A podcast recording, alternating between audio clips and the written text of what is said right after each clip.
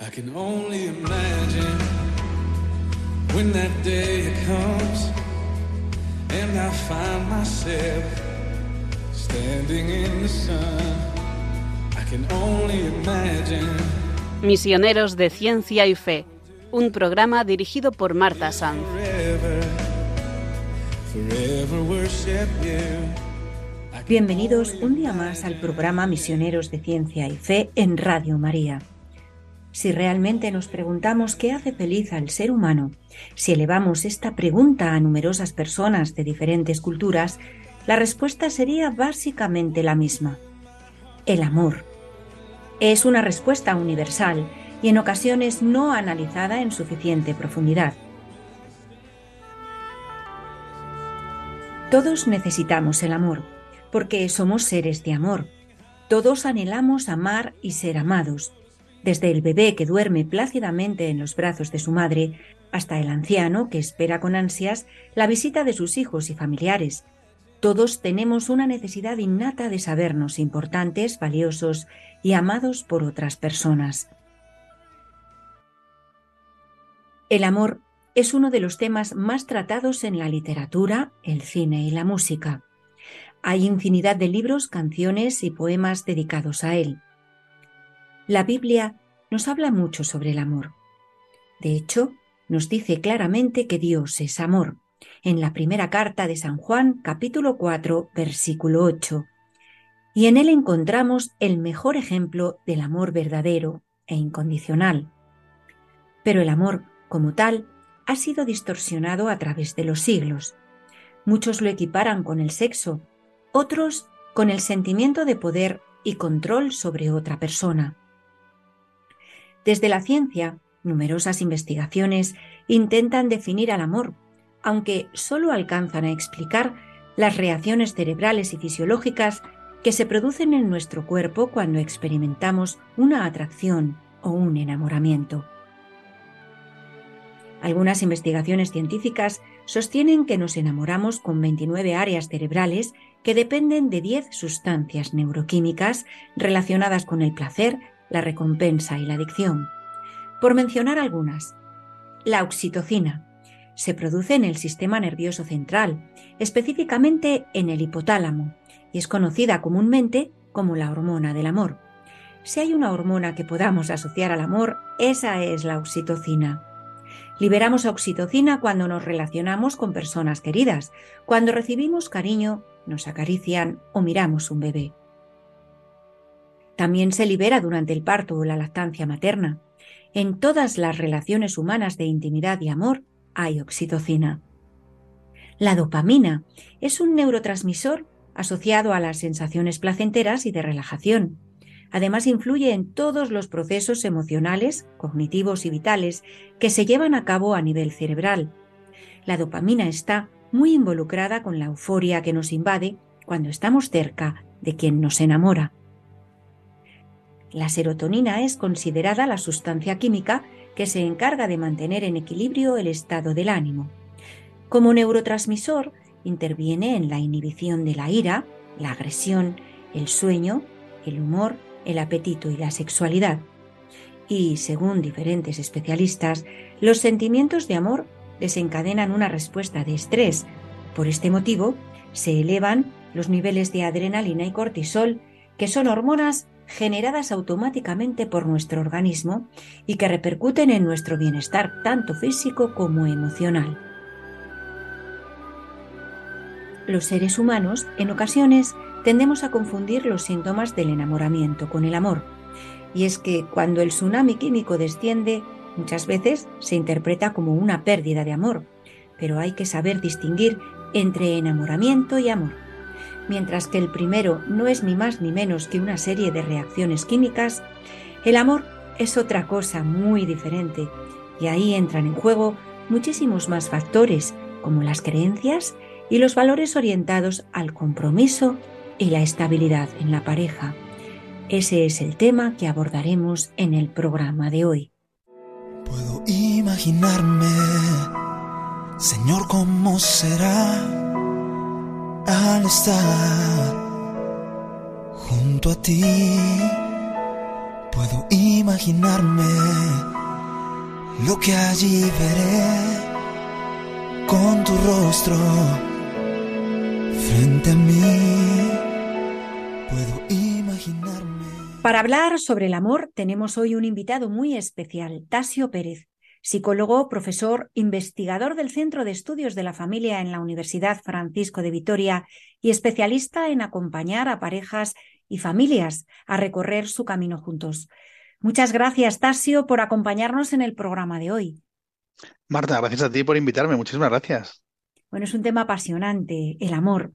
Muchos científicos afirman que el cerebro se enamora, pero el corazón no. ¿Es cierto esto, Tasio? bueno, desde la ciencia el corazón no es más que un músculo, así que efectivamente tienen razón. Lo que pasa es que es una visión, digamos, más, no sé, antropológica, humanista, ¿no?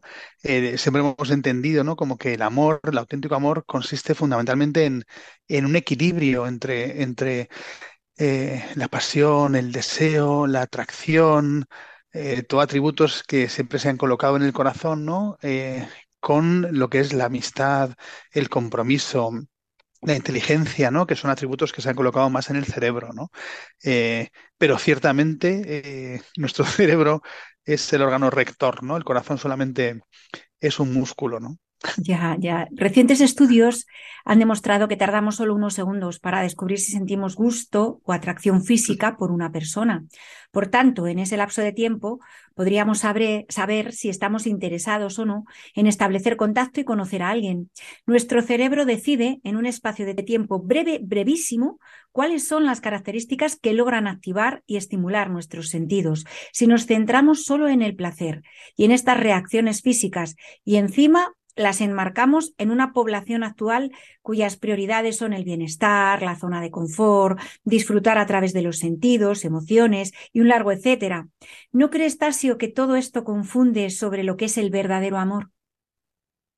Confunde muchísimo, Marta. Em, es, es, cierto, ¿no? O sea, nuestro cerebro en apenas unos cuantos segundos nos puede revelar como atractiva una determinada persona. Eh, es lo que siempre hemos llamado el amor a primera vista, ¿no? Eh, a mí me pasó con mi mujer, la vi pasar y, y, dije, madre mía, madre mía, ¿no? O sea, que esa experiencia yo creo que todos la hemos tenido, ¿no? En mayor o menor medida.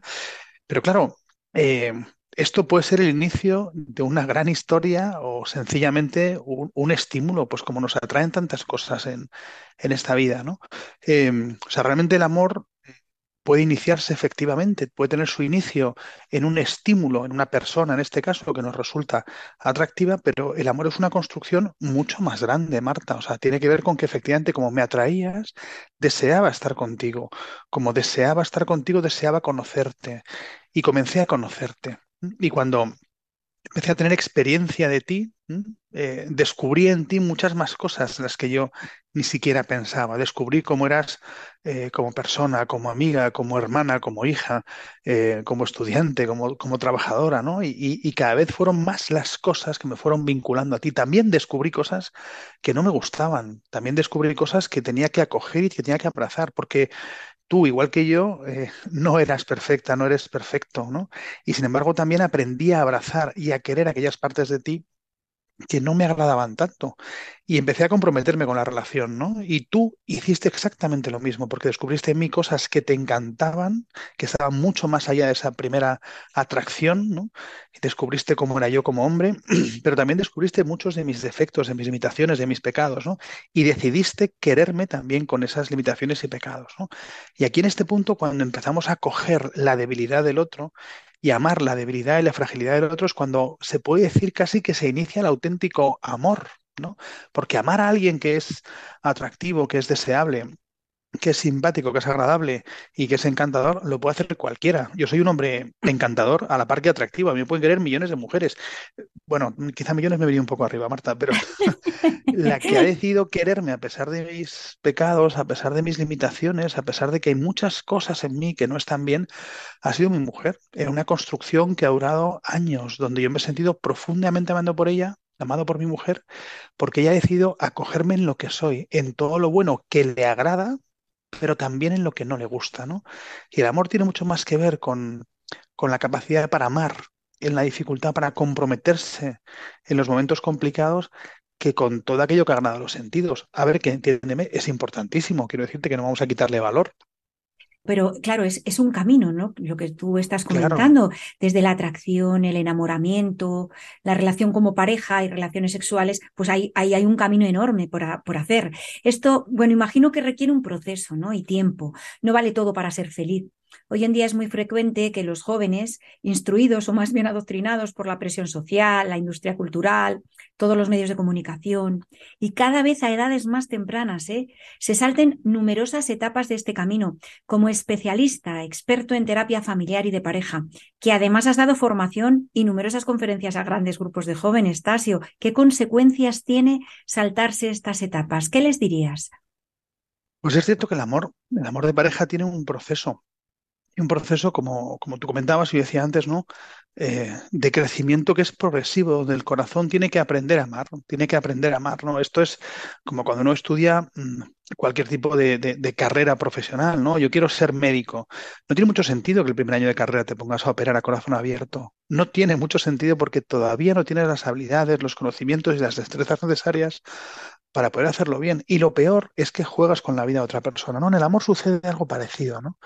Eh, sobre todo con, la cuestión de la sexualidad, ¿no? Nos han lanzado a una sociedad posmoderna, ¿no? A una pansexualización de las relaciones. No se puede avanzar en ninguna relación, según este, esta propuesta, sin tener intimidad sexual. Si te empiezas a salir con un chico o con una chica y tienes ya más de 12, bueno, más de 13, más de 14 años, bien, a los dos meses, tres meses o cinco meses estás saliendo con esa persona, hay que tener relaciones íntimas, ¿no?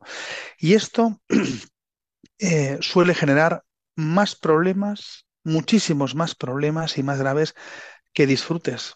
Porque, claro, cuando dos claro. personas comparten intimidad y comparten intimidad de esa manera, lo que sus cuerpos están diciendo es, es mucho. Quiero decir, o sea, todo, todo gesto, todo gesto afectivo es un gesto de comunicación. Cuando yo te doy dos besos, eh, porque me encuentro contigo en la calle, te estoy diciendo, ojo, me alegro de verte, ¿no? Cuando te doy un abrazo bien sentido, te estoy diciendo con mi cuerpo, joder, qué ganas tenía de verte, ¿no? Cuando te cojo de la mano y vamos andando por la calle, eh, lo que te estoy diciendo es qué gusto compartir esto contigo, este momento contigo, ¿no? O sea, cada gesto de intimidad física tiene, eh, tiene un mensaje, conlleva un mensaje, ¿no? Y el, el gesto de mayor intimidad que hay entre dos personas es la relación sexual, ¿no? Cuando dos cuerpos se unen de esa manera, lo que los cuerpos están diciendo es, al menos, pues eso, que estamos completamente unidos, que nos entregamos plenamente el uno al otro, que no hay barreras entre nosotros, que hay una confianza absoluta entre los dos, que nos Claro, abrimos a la el, posibilidad el de que exista vida. sacramento, claro, que por eso se imparte el sacramento desde la Iglesia eso Católica. El es, hay una sacramento plenitud. matrimonio, ahí está. Cuando los niños todavía no están ni preparados, se dejan llevar por los instintos, la industria del cine, todo lo que aparece en series de televisión, eh, incluso entre los compañeros de colegio, ¿no? Que, que parece que apuestan. Actualmente, pues tienen muchísimos problemas y muchísimos peligros en este, en este aspecto, ¿no? Para llegar, yo supongo, al verdadero amor. ¿Cuándo aparece el auténtico amor? El, el auténtico amor, eh, eh, o sea, yo creo que aparece esencialmente, ¿no? Cuando mm, el centro de mi vida afectiva no está en mí, sino que está en ti, ¿no? O sea, al principio la atracción la experimento yo, tú me atraes a mí y la relación continúa porque tú me atraes. Cuando te voy conociendo, tú me gustas a mí, ¿no? El centro sigo siendo yo, ¿no? Y el amor aparece cuando empiezo a descubrir que yo quiero que tú seas feliz. Te acepto en lo que tú eres y yo quiero que tú seas feliz, ¿no? No es tanto que yo me sienta bien contigo, que obviamente me siento bien contigo. No es tanto que tú me atraigas, que por supuesto me sigues atrayendo. Hay mujer después de 23 años de matrimonio me sigue pareciendo preciosísima y me sigue atrayendo y me lo paso fenomenal con ella. Pero la esencia, ¿no? del amor está en el hecho de que yo descubro, y es un proceso, tampoco es así de repente, ¿no? Pero yo voy descubriendo poco a poco que mi vocación, que esto es muy importante cuando hablamos del amor, ¿no? El sentido de mi vida tiene que ver con el hecho de que yo quiero que tú seas feliz, ¿no? Cuando uno, cuando uno ama a otra persona, ¿no? O, quiere amar a otra persona, o se casa, ¿no? Porque yo me caso porque quiero ser feliz, mal vamos, porque Ya. al final eh, mi felicidad depende de ti. Si yo no soy feliz, la culpa es tuya, porque tú no me haces feliz, este matrimonio no me hace feliz. Pero si yo me caso contigo porque quiero hacerte feliz, cuando vienen los problemas y tú no eres feliz, yo tengo una responsabilidad y yo quiero hacer algo para que tú seas feliz. Porque mi- el lugar de mi corazón no está puesto en mí, sino que está puesto en ti, en el otro. El amor siempre nos remite a la entrega a otro. No, es verdad que tiene que haber una claro. afinidad, un deseo, una atracción, pero no puede estar en mí. O sea, el amor está en el otro. Yo tengo que consagrarme a que tú seas feliz, alcances el cielo. Bueno, la máxima expresión del amor de Jesús, esa muerte en la cruz por amor a nosotros, ¿no? es. Ese es impresionante.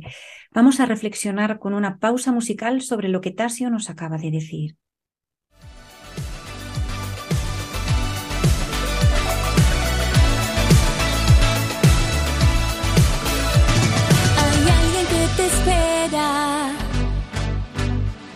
Y que te está buscando. Oh, te ama desde siempre. Por amor Él te ha creado. Él tiene grandes planes, aunque no lo creas,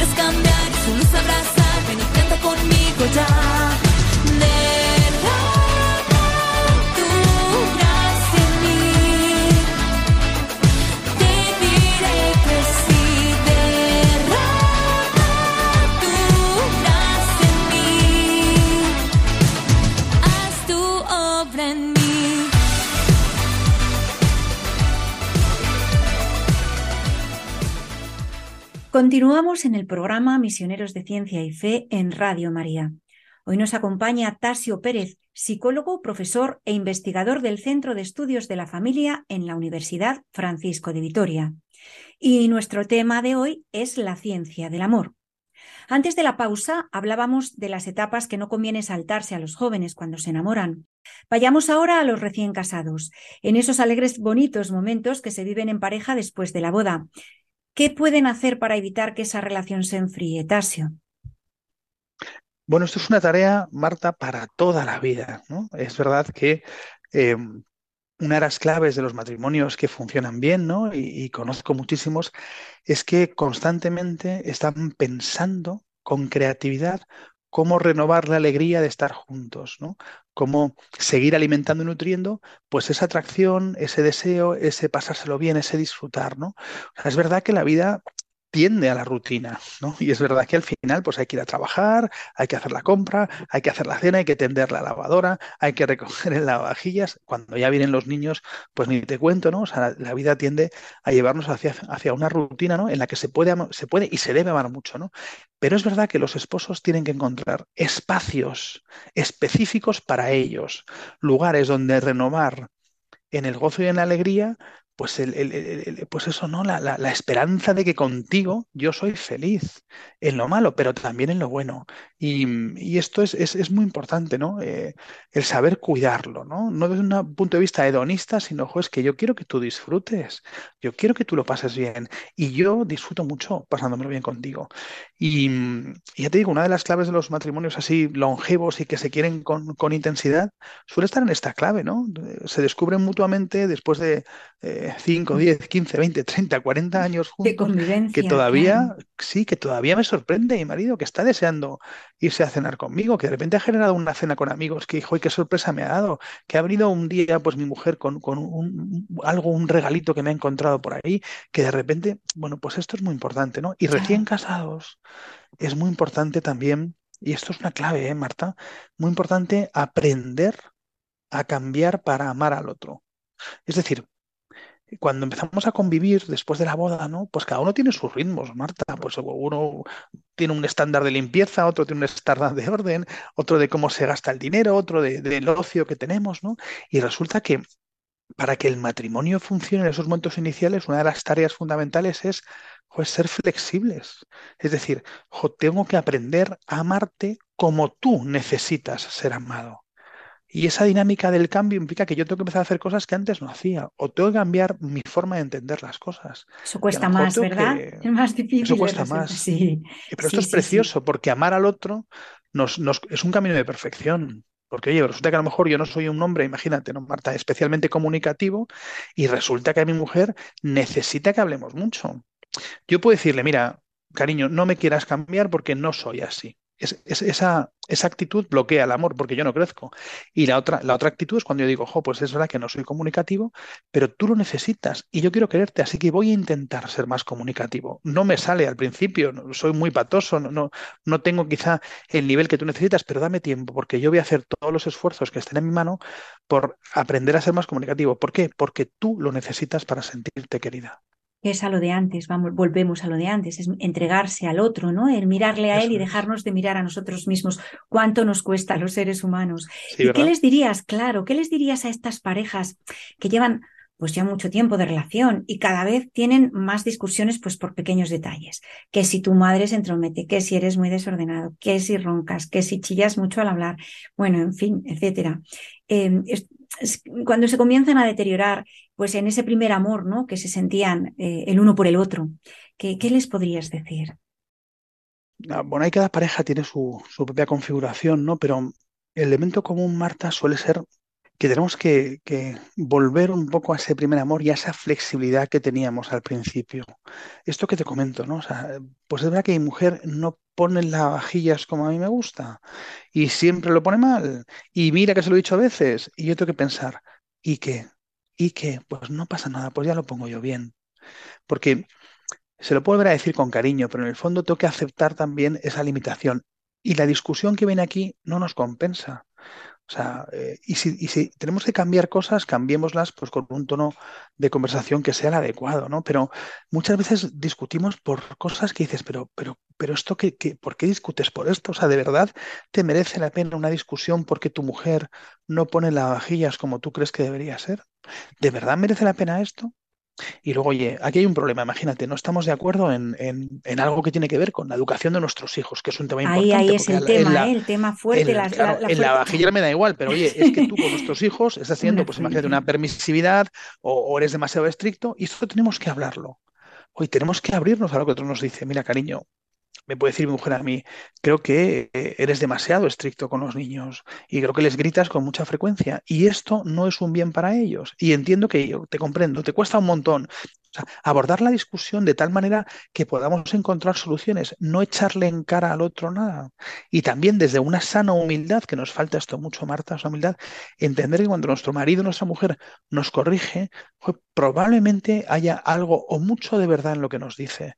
Y es cierto, a mí me parece que yo no soy demasiado estricto con mis hijos porque hay que ver, porque la juventud actual, pero al final mi mujer me lo está diciendo. Digo, ojo, pues voy a escucharla porque algo de verdad hay ahí, en su sensibilidad y en mi comportamiento, ¿no? Claro, O sea, creo que la humildad claro. y la flexibilidad son dos de los valores fundamentales sin los cuales ningún matrimonio puede sobrevivir en el tiempo, Marta. Por supuesto, por supuesto. Y, y lo que decías, los hijos, pues son una fuente de discusiones también entre las parejas. ¿Crees que se tiende más a poner a los hijos por encima de la pareja? ¿Esto qué, puede conllevar en el matrimonio? Bueno, esto es un, error de los más comunes que todos o casi todos los matrimonios cometemos, ¿no? Es verdad que los niños, pues te cogen todo el tiempo que puedan cogerte, ¿no? Son, es inabarcable lo que un niño puede demandar, ¿no? Pero mira, un autor que a mí me gusta mucho, que es Hellinger, ¿no? Que era un alemán muy interesante, ¿no? Eh, decía que en el matrimonio eh, y en la familia lo más importante es el amor entre los esposos, porque del amor entre los esposos surge la vida de los hijos, ¿no? Por lo tanto, el amor entre los esposos es anterior al amor a los hijos. Es verdad que cuando un padre ama a sus hijos, en ellos ama a su mujer. Y viceversa, ¿no? Cuando la mujer ama a los hijos, en ellos, eh, en ese amor, ama a su marido. Pero la mujer toma la fuerza para ser madre del amor que recibe su marido. Y al revés, el hombre toma la fuerza para ser padre del amor que recibe su mujer. Y lo más importante de todo, Marta, decía este autor Hellinger, ¿no? Cuando los hijos perciben el amor de los padres, se sienten seguros y confortados. Y cuando ese amor entre los padres lo ven físicamente, pues porque se cogen de la mano, porque en el sofá están juntos, porque se dan un beso cuando llegan a casa, porque, porque les percibo constantemente ese amor que se expresa a través de la palabra y a través de los gestos, los niños se tranquilizan, se sosiegan, porque entienden de manera intuitiva el orden de las cosas, ¿no? ¿Y esto qué implica luego en lo práctico? Pues Marta, que los esposos tienen que cuidarse, que no puede haber una semana en que no tengamos un hueco tuyo para poder hablar tranquilos, sin niños por encima, que nos tenemos que ir el sábado por la mañana a dar un paseo, que, que tenemos que salir a cenar tú y yo de vez en cuando, que tenemos que mantener y sostener nuestra vida íntima, que una vez al año tenemos que irnos un fin de semana tú y yo por ahí, sin niños y sin gaitas, que tenemos que tener espacios para volver a encontrarnos con calma y con sosiego. Y esto hay que cuidarlo mucho. Si no se hace, al final mi experiencia es que los matrimonios terminan, terminan disolviéndose. Se acaban rompiendo, percibe- ¿no? claro, se acaban rompiendo. Sí, es que en la sociedad actual, ¿no? Eh, nos hemos acostumbrado a tirar a la basura lo que, lo que se rompe antes de intentar arreglarlo muchas veces. Es más fácil, pues ahora voy y lo compro de nuevo. ¿No crees que en el momento actual sucede lo mismo con los compromisos, con los votos que se han adquirido al recibir el sacramento del matrimonio? Sí, hay una mentalidad eh, muy extendida, ¿no? Eh, Que nos dice fundamentalmente esto, ¿no? Que más vale relaciones eh, cortas e intensas que largas y lánguidas, esto tiene que ver con una mentalidad y también con una falta de referentes, ¿no? Es verdad que cuando uno ha, vivido en la relación de sus padres, ¿no? Y de su familia cercana, grandes amores, tiene una esperanza, tiene un referente a través del cual quiere volver a repetir ese amor. Pero ¿qué sucede? Que también nosotros como generación igual también somos muy responsables de no transmitirles a nuestros hijos que el amor para siempre puede ser posible. Y claro, eh, si yo no tengo esa esperanza porque mis padres se han separado, o sea, ten en cuenta que, eh, Marta, que el 59% de los matrimonios que se casan se separan o divorcian. Esto de los que se casan, que ya no se casa nadie, ¿eh? Y los que Sí, se casan por la iglesia, la estadística Ya, es un poquito más baja en la gente que se casa por la iglesia, pero sigue siendo una estadística altísima, ¿no? tremendo. Y, y esto no quiere decir que el 49% restantes estemos bien, ¿eh? O sea, que muchas veces ni siquiera eso. Entonces, claro, si no transmitimos a nuestros hijos, ¿no? La evidencia de que el amor es posible, ¿no? No porque estemos siempre bien, sino porque también sabemos manejar el dolor y las dificultades, ¿no? Para nuestros hijos es muy complicado creer en el amor. Y además estamos en un entorno social que les dice constantemente, chicos, no pasa nada, que eso es una gran mentira, ¿eh? O sea, si no te ha ido bien en tu primer matrimonio, ¿por qué te va a ir bien en el segundo? O sea, si no soportas a tu mujer, si no soportas a tu marido, piénsalo bien. ¿Qué le prefieres, como marido o como exmarido? Porque vas a seguir siendo la misma persona con tus hijos, ¿no? Quiero decir que eh, ojo, apostar por arreglar las cosas cuando se estropean es esencial. Porque casi todo en esta vida, sobre todo a nivel de pareja, casi todo se puede arreglar. A nivel de, de- de relaciones de pareja, la terapia de pareja, por ejemplo, que es a lo que yo me dedico, es bastante efectiva. Es bastante efectiva, suele ayudar a la mayor parte de parejas, depende del momento en el que vengan, ¿no? Pero claro, cuando analizamos por qué estamos mal, por qué nuestra relación se ha deteriorado y empezamos, joder, con ánimo de cambiar, a intentar querer bien al otro, las cosas se pueden arreglar. Funciona. No hay que tirar nada, hay que cuidar mucho. Qué bonito. Escuchamos este tema musical para meditar lo que el psicólogo experto en pareja y familia Tasio Pérez nos acaba de decir. Solamente una palabra, solamente una oración. Cuando llegue a tu presencia, oh Señor, me importa en qué lugar de la mesa me hagas sentar o el color de mi corona si la llego a ganar. Solamente una palabra, si es que aún me queda voz y si logro articularla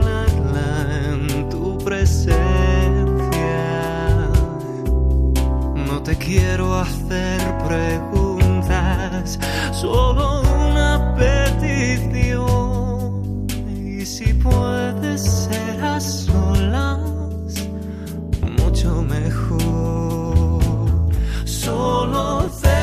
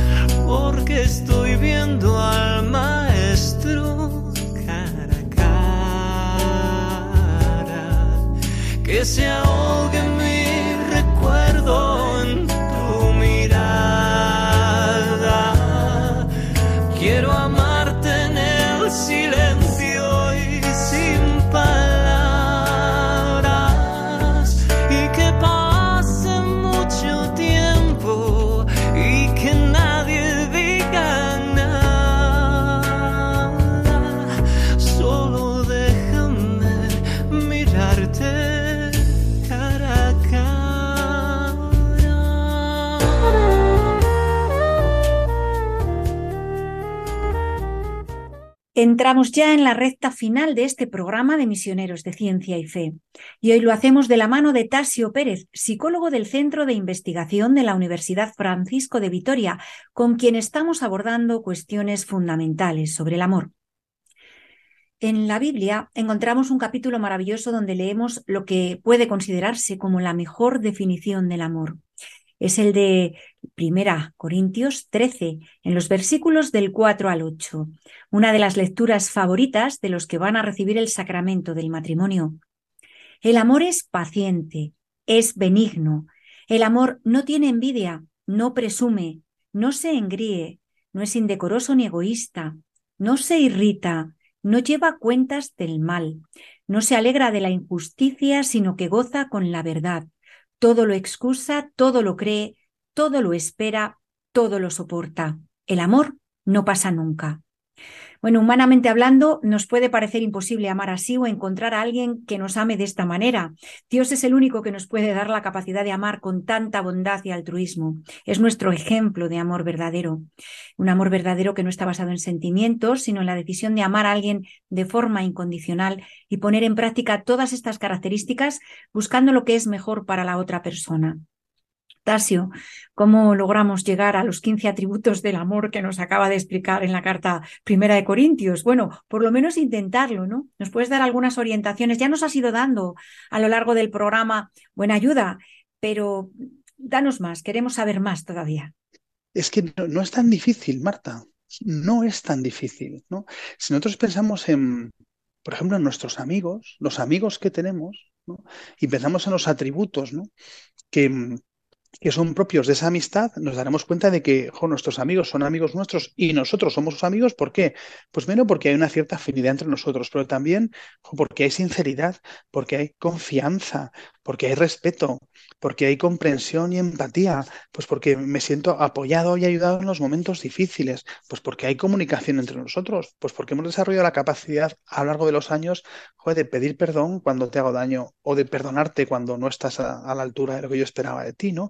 Y es verdad que si nos fijamos, ¿no? Resulta que en muchísimas relaciones de amistad sí ponemos en juego, ¿no? Todos esos valores de los que nos hablaba San Pablo, ¿no? Eh, Claro, en realidad tenemos la capacidad para hacer esto, ¿no? El problema está en que, claro, la relación de pareja es más íntima, hay más roce, ¿no? Y se ponen más a prueba estos atributos, pero en realidad eh, la prueba del algodón es esta, es decir, eh, claro, yo es que tengo que ser capaz de contribuir con cada uno de estos valores a cuidar mejor a mi mujer, a cuidar mejor a mi marido, ¿no? Yo cuando viene una pareja con problemas, les, les hago un poquito este test de San Pablo, ¿no? O sea, hay un cuestionario, ¿no? Que va evaluando todas estas virtudes, ¿no? Pues eso, la paciencia, la entrega, el apoyo, la generosidad, la sinceridad, la comunicación, el respeto, ¿no? Pum, pum, pum. Y cada uno se evalúa a sí mismo y evalúa a su marido y a su mujer. Eh, y luego contrastamos las puntuaciones que los dos se han dado, ¿no? Y ahí sale la luz en qué áreas yo tengo que crecer contigo, porque resulta que a lo mejor mi mujer percibe que no soy respetuoso con ella.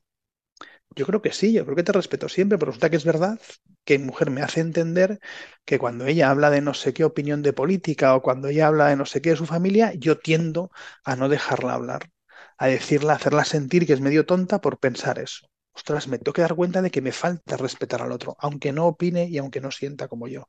Pues qué bueno, pues tengo que crecer en eso, ¿no? O sea, la clave, también lo decíamos al principio, tiene mucho que ver con un atributo que nos falta mucho, que es la humildad, el reconocer que no sabemos hacer las cosas bien. En pareja, Marta, nos convertimos en auténticos expertos en saber qué es lo que el otro no hace bien. Y claro, Yo A no echarnos cosas en cara, ¿no? Claro, yo al otro no le puedo cambiar, Sí, pero yo sí puedo cambiar. Yo tengo que dirigir esa mirada hacia mí. Tengo que convertirme en un auténtico experto en saber qué es lo que yo no hago bien. Si cada uno tenemos esta mirada, si yo y mi mujer tenemos esta mirada hacia nosotros mismos, ¿no? Podremos ver en qué áreas tenemos que crecer. Y eso sí, claro, al final siempre son atributos que el Señor pues nos, nos da y nos, nos permite poner en juego, ¿no? Eh, o sea que Una esto es, esto maravilla. es, eh, el amor es una cosa preciosa porque Marta nos lleva sin duda siempre a, a elevar nuestro espíritu, a dar nuestra mejor versión, a sabernos seres limitados. O sea, yo por mí no puedo hacer esto, pero Señor, ayúdame, porque yo quiero querer a mi mujer, quiero querer a mi marido. Y entonces empezamos a crecer y descubrimos que, jo, yo ahora soy mucho más paciente que cuando te conocí, que a raíz de este problema que hemos tenido con los niños me he vuelto alguien mucho más misericordioso contigo en general, que me he vuelto más sensible, que yo era un trozo de piedra. Y ahora, jo, pues quererte a ti, sacar este proyecto de familia adelante, me ha hecho alguien más cuidadoso, más tierno, más comunicativo, ¿no? Cuando uno se consagra a, a intentar hacer felices a los que le rodean, descubre que va creciendo por, gra- por gracia de Dios, pero vas creciendo y miras hacia atrás y te ves como alguien jo, mejor, mejor. Qué bonito. Tasio, ¿podrías hablarnos un poco sobre tu experiencia personal en el amor? ¿Por qué decidiste tomar este camino de consejero familiar y de pareja?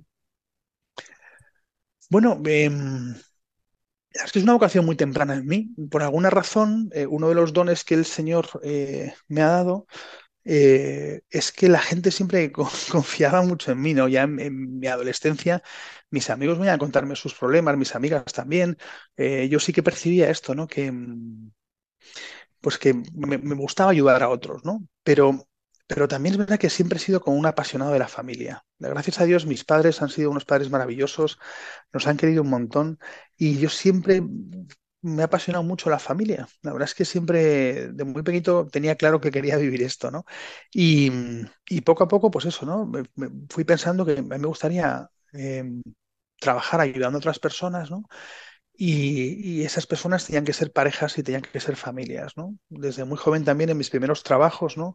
Ya me dedicaba un poquito a todo el tema de la educación afectivo-sexual, con adolescentes, con jóvenes, ¿no? El Señor también ahí me fue guiando un poquito Sí. por este camino, eh, porque me sobrevivieron como, pues eso, como, como trabajos, como cosas que me llevaban un poco por aquí. Y, y no sé, siempre me he sentido muy llamado a intentar ayudar a otras personas a, a vivir este amor. Es que me parece que es, Difícil tarea. feliz. Sí, sí, difícil tarea, difícil misión, porque es donde Y más... preciosa, Marta, y preciosa, porque es verdad que, que- que aunque es duro, eh, es verdad que ves como tantas personas pues, pues reaprenden a quererse, restauran sus relaciones, aprenden a crecer, ¿no? Y a querer al otro. No hay nada más bonito en este mundo, ¿no? Que querer, que amar y ser amado, ¿no? Esto eh, de toda la vida lo decían en la película de Moulin Rouge, ¿no? No hay nada más bonito que querer y ser querido. Y, no podemos perder esto de fondo, ¿no? Y yo tengo la inmensa suerte de poder haber, o sea, de poder dedicarme a, esta labor tan bonita, ¿no? El Señor me ha dado la, inmensa, el inmenso regalo de poder ayudar a otras personas, la mayor parte de las veces, a, responder a su vocación, a su promesa, a su compromiso y ayudarles a crecer. A mí me parece que tengo una suerte inmensa, sí, sí, sí, además es eso, es un don, un regalo. ¿De qué manera te apoyas en tu fe? Pues en tu vida familiar y en tu profesión. Eh, Por lo que estás contando, es, es- lo más consistente, ¿no? Bueno, sin duda, o sea, em, o sea, como psicólogo, yo tengo muy claro que yo no puedo hacer nada. O sea, que yo si apenas soy capaz de querer bien a mi mujer, ¿cómo voy a intentar ayudar a querer bien a otros, ¿no? O sea, yo creo que, que eh, el, sentirme sostenido, ¿no? Y el, saber que yo no, no puedo hacer nada y que es el Señor el que va a obrar ahí, me parece que una cosa muy importante, ¿no? O sea, de, eh, mi, mi- mi- mi vida de fe para mí es esencial también en esta vocación profesional, es una continuación, ¿no? Eh, sentirme unido al Señor es lo que me va a permitir poder ayudar a otras personas. Es verdad que, que- que en el sentido, pues claro, yo tengo un montón de conocimientos, un montón de experiencia, ¿no? Pero todas me han sido dadas, me han sido dadas pues para una misión, ¿no? Que, que- que intento llevar a cabo lo, lo mejor que puedo, ¿no? Y desde luego para mí, mi matrimonio, mi familia es un apoyo esencial, Marta. O sea, sin el amor de mi mujer y sin el sustento de mi familia, eh, yo, vamos, no podría sostener nada en mi vida, ¿no? Eh, y en ese sentido, pues, pues joder, no tengo nada más que, que dar gracias al Señor y alabarle por lo generosísimo que ha sido conmigo, ¿no?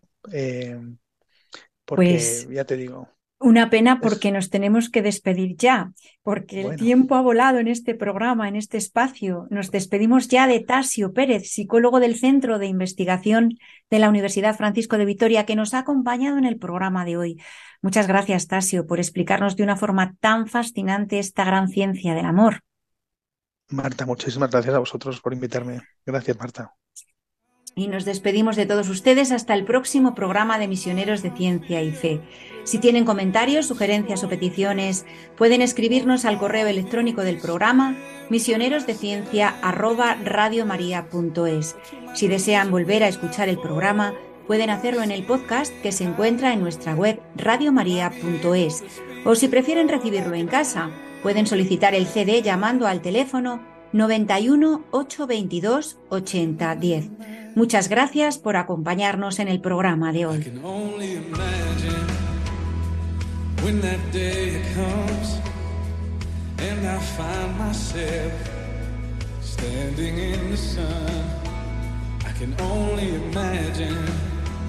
Misioneros de Ciencia y Fe, con Marta Sanz. is forever, forever worship you. I can only imagine, yeah. Only imagine. Surrounded by your glory, what will my heart feel? Will I dance for you, Jesus? Or in awe of you be still? Will I stand in your presence? Or to my knees, or will I fall? Will I sing